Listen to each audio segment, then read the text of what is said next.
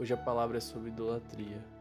Em Atos 17, 16 diz assim: Enquanto esperava por eles em Atenas, Paulo ficou profundamente indignado ao ver que a cidade estava cheia de ídolos. Em outras versões fala que ele ficou profundamente entristecido em ver a cidade entregue à idolatria. E o que, que me leva a pensar sobre isso, né? Por que, que a idolatria tirou tanta paz de Paulo e tantos outros profetas e no Antigo Testamento, o que acontece? Deus, ele é o centro da nossa vida.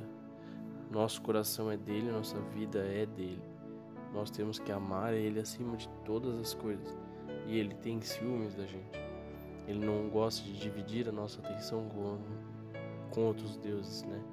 Ele mesmo fala que ele é o único Senhor e não vai dividir os seus servos com outros senhores. Tem como um servo agradar a dois senhores. Mas isso pode ser inserido no nosso meio através de engano. É, a gente sabe que idolatria é pecado.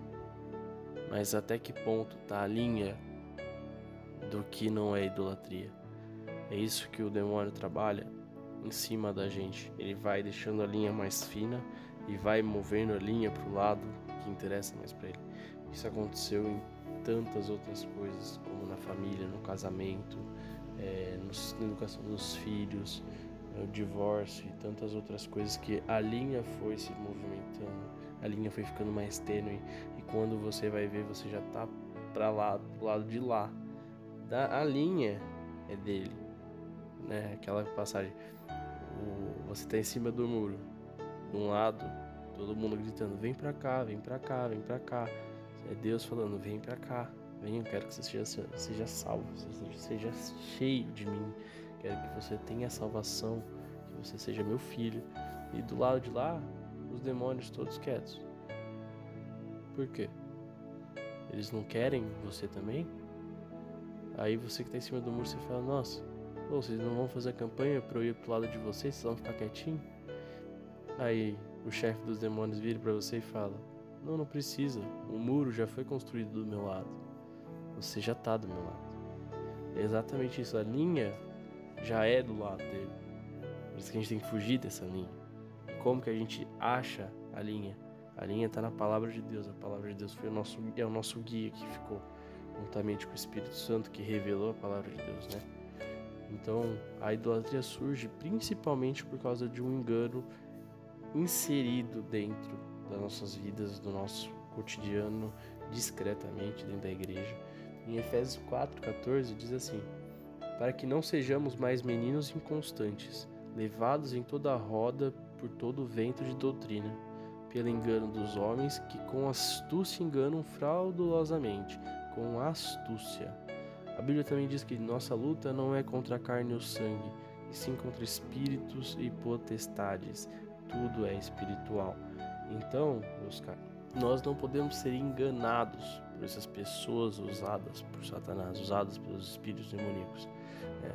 A igreja primitiva ela tem uma base estruturada e sólida em princípios basicamente que de Jesus e da lei também dos, dos antigos, né? Mas basicamente ela foi feita toda em cima de Jesus. Então qual que você acha que é mais certo hoje? A igreja atual ou a igreja primitiva? Que foi feita cinco anos depois que Jesus morreu? Qual que tem mais chance de ser a certa? Então, vamos avaliar. O que, que tinha naquela época que tem hoje? O que, que não tinha naquela época que tem hoje? O que foi inserido é permitido pela Bíblia? Vamos tomar cuidado. Outro fator importante que faz as pessoas buscarem essa idolatria, mesmo que velada, né, essa idolatria oculta, é um vazio dentro da gente.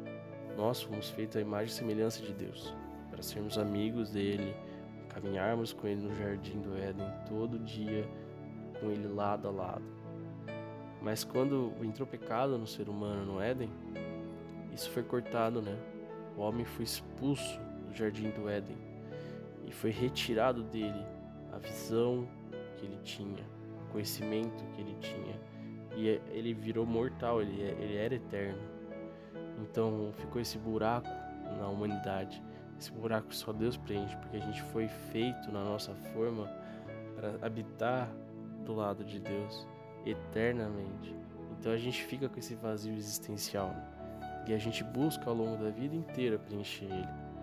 E muitas pessoas buscam com idolatrias, falsos deuses, religiões diversas, de todas as maneiras, com adrenalina, com drogas, com bebidas, com jogos, prostituição, tantas outras coisas passageiras que parecem que estão preenchendo, mas não estão. O único que pode preencher é Cristo. Outra coisa que pode vir a, a te fazer pecar com a idolatria é a, e com, pecar com tantas outras coisas também é a cegueira espiritual. Nós não conseguimos entender as coisas se a gente não vê, se a gente não tiver visão. Você não sabe se você está sendo enganado, se você está sendo roubado, se você não enxerga. Você não sabe se você vai tropeçar no caminho, se tem alguma pedra ou algum buraco para você desviar, se você não está vendo nada. Jesus é a lâmpada para os meus pés e a luz para os meus caminhos. Ele ilumina o nosso caminho para nós enxergarmos. Ah, mas minha cegueira, minha cegueira não é de escuridão. A minha cegueira é de escama nos meus olhos, como Paulo tinha. Paulo era perseguidor de Jesus. Ele detestava o evangelho de Cristo. Ele era um perseguidor ferrenho, ele matava e torturava aqueles que pregavam o evangelho de Cristo. E o que aconteceu com ele? ele se encontrou com Jesus. E quando ele se encontrou com Jesus, depois de alguns dias as escamas dos seus olhos caíram. A palavra fala que caíram dos seus olhos algo como escamas. E ele voltou a enxergar e começou sua carreira com Cristo. O que que tem cegado hoje? Ah, eu não pratico idolatria. Tem certeza? Pede para Deus tirar as escamas dos seus olhos e você vê o caminho claramente. Como nos dois discípulos de Jesus, que depois que Jesus foi crucificado, eles abandonaram tudo e retornaram para essa cidade. Eles abandonaram os discípulos, os outros nove discípulos, e voltaram para a vida que eles tinham, porque o líder deles foi ferido, né? o mestre dele foi, foi ferido, foi ferido. E nesse caminho, Jesus estava caminhando com eles, já ressuscitado. Ele estava andando com eles e conversando sobre as coisas do Filho do Homem e por que que o Filho do Homem tinha que vir e onde estava nas Escrituras antigas ou, ou as coisas que ele tinha que fazer e que ele morreria, mas que ele ressuscitaria. E eles não reconheceram Jesus como cegos, como com escama nos olhos, eles não conseguiram identificar Jesus. Só depois que Jesus falou tudo o que ele tinha que falar, entrou na casa deles, partiu o pão com eles, e aí eles viram que era o mestre.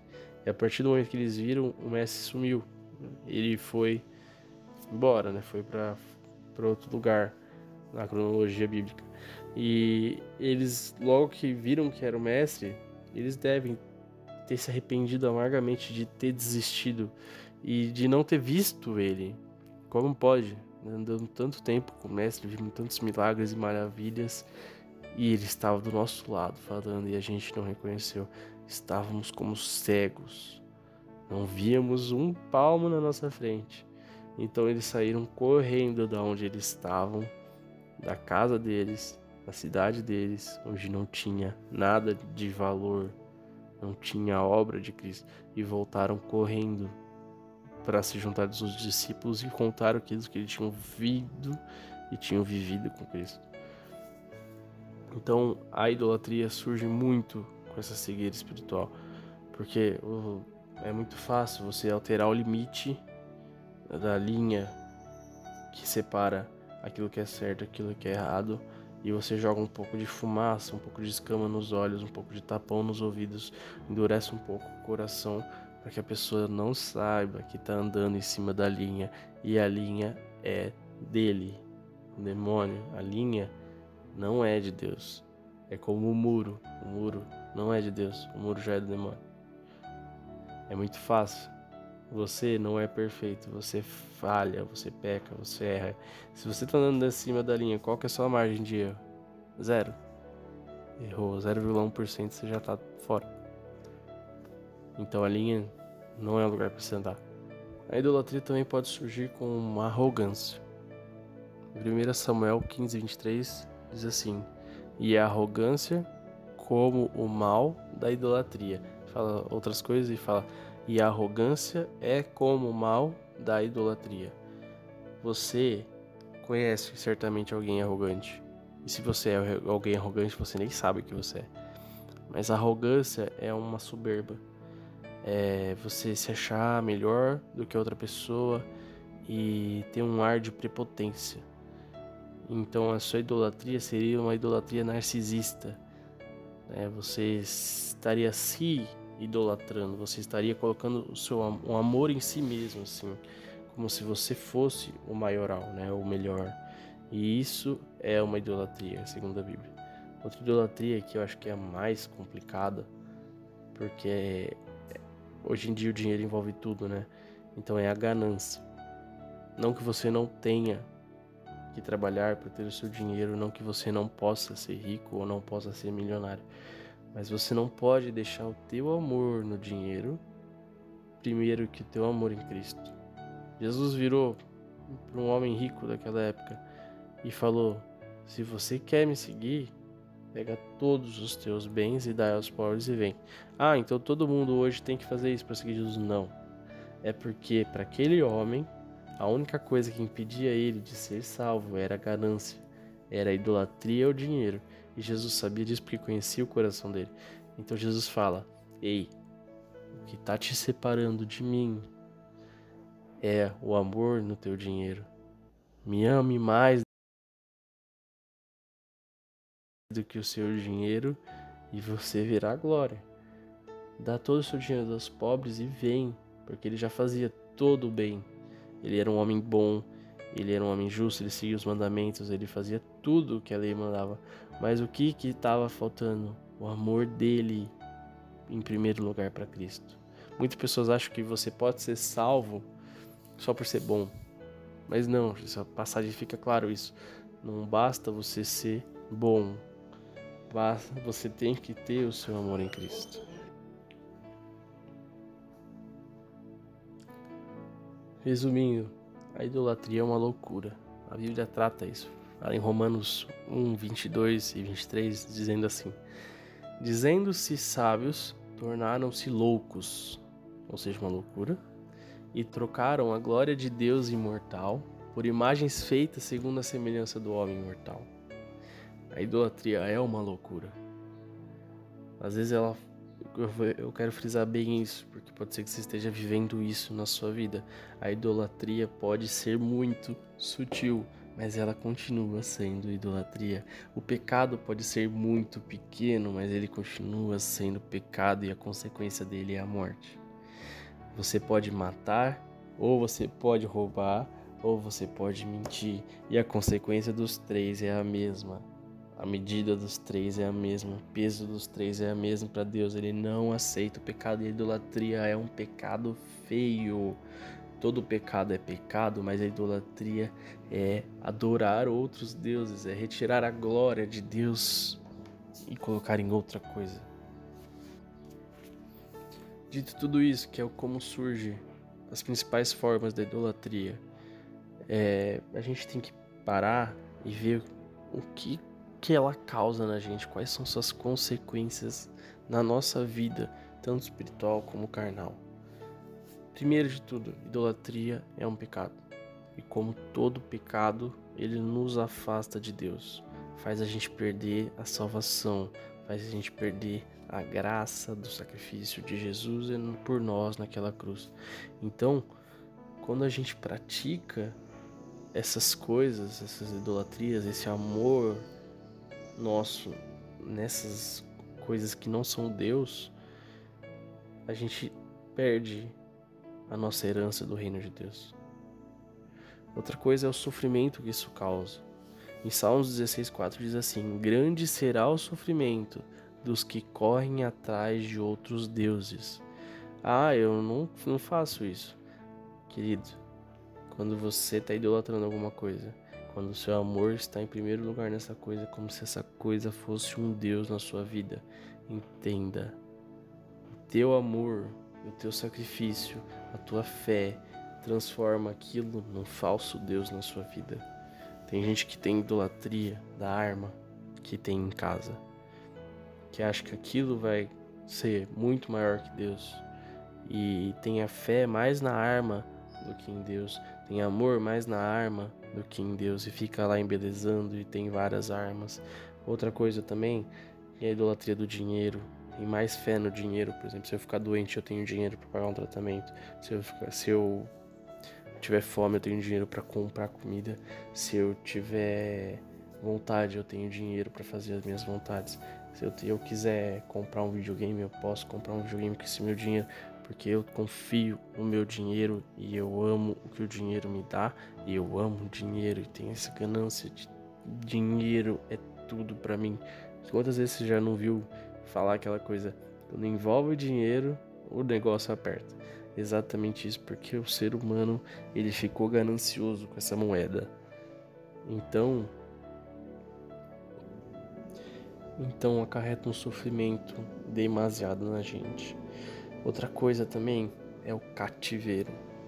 Quando nós pecamos, ficamos cativos novamente. Quando nós pecamos, voltamos a ser laçados por aquele que uma vez nos dominou. O mundo jaz no maligno, mas tem de bom ânimo, porque eu venci o mundo. Eu tenho a chave da vida e da vitória. Se eu estou em Jesus e me afasto dele, eu, eu, eu, estou no mundo que é maligno, mas estou em Cristo, justo, com fé, em santidade.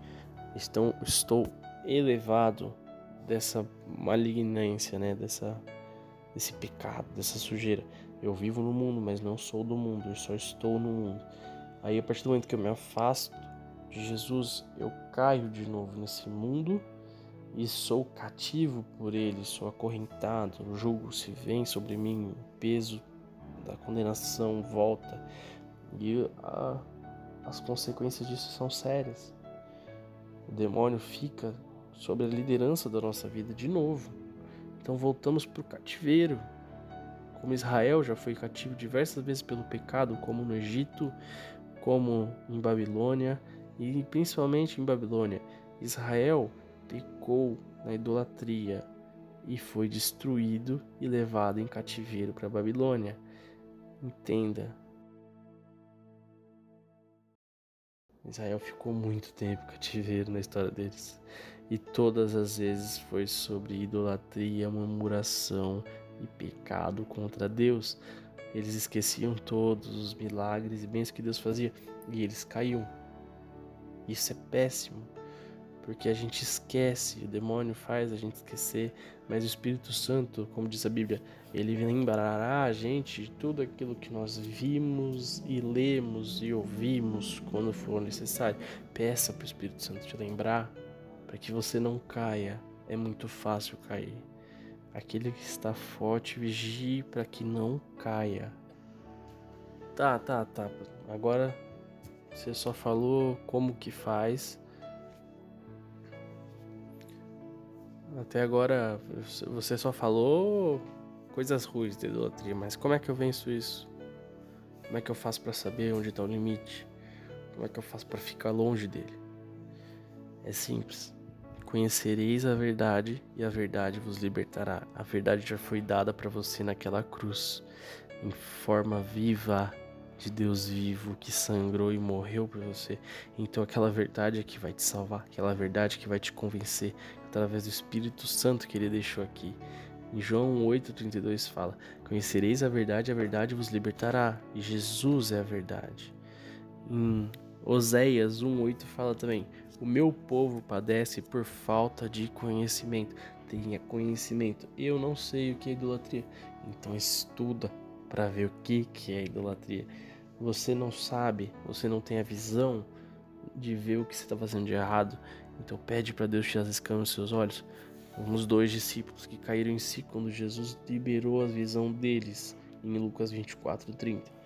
A palavra de Deus é a resposta. A palavra de Deus é lâmpada para os meus pés e luz para os meus caminhos, como diz o salmista 119, 105. Outro ponto, meu amado, é que a tentação da idolatria é grande. O demônio te tenta, como tentou Eva no jardim. Ele ficou na orelha dela, olha lá o fruto, olha lá o fruto, e ela viu o fruto, e ela quis o fruto, e ficou querendo o fruto, porque era proibido, era tentador saber aquela coisa ali, saber o que, que era aquilo, provar e ter é uma tentação, mas Deus não dá tentação além das nossas forças. E Ele dá o escape. Mas cuidado, porque o escape da idolatria é fugir da idolatria. 1 Coríntios 10, 13, 14 fala: fugir da idolatria. Ele não fala assim, tem de bom ânimo, fique firme, forte, é, repreenda. Não, ele não dá uma resposta é, para confronto dessa idolatria. Ele fala fuja dela, porque ela vai certamente derrubar da presença do Altíssimo. Quer mudar? Jesus tem essa resposta. Ele é o caminho, a verdade e a vida. Ele e o Espírito Santo são Deus na terra, no céu debaixo do céu, no porvir, no antes, no depois, para todo sempre. Eles são nossa guia, eles são a nossa salvação, a nossa graça. Em Isaías 42:8 diz assim: Eu sou o Senhor, esse é meu nome. Não darei a outra minha glória, nem a imagens o meu louvor. É meu. Eu fiz, eu não aceito dividir. Eu sou o caminho, e a verdade é a vida, e ninguém vai ao Pai senão por mim. Não adianta você adorar outro, não adianta você orar para outro, não adianta você pagar sacrifício para outro. É só através de Jesus e ponto. É simples. Não adianta inventar, não adianta enfeitar, não adianta complicar. A linha foi definida Cristo e ponto. Não sai disso, meu lindo. O Espírito Santo ficou conosco para nos guiar e nos dar as instruções de como proceder com a salvação. Nós somos o templo do Espírito Santo, ele vai habitar na gente se dermos para ele a liberdade disso, através de aceitar Jesus como nosso Salvador e nos mantermos santos. Mas como que ele vai aceitar que o seu templo seja dividido invadido pela idolatria, como se você tiver um tempinho, feche teus olhos. Leva teu coração no trono de Deus. Que Ele certamente quer que você seja livre de todo pecado, livre de todas as amarras, de todo mau entendimento, de toda cegueira espiritual, de tudo aquilo que não provém dele, porque você é filho dele e ele anseia por ter você perto dele. Como o filho pródigo que saiu de casa, o pai deu tudo para ele, deu a parte dele da herança e ficou só com a metade. Mas assim que o filho voltou, o pai abriu os braços e o recebeu. Pode ir, mas a casa tá aqui e eu tô te esperando.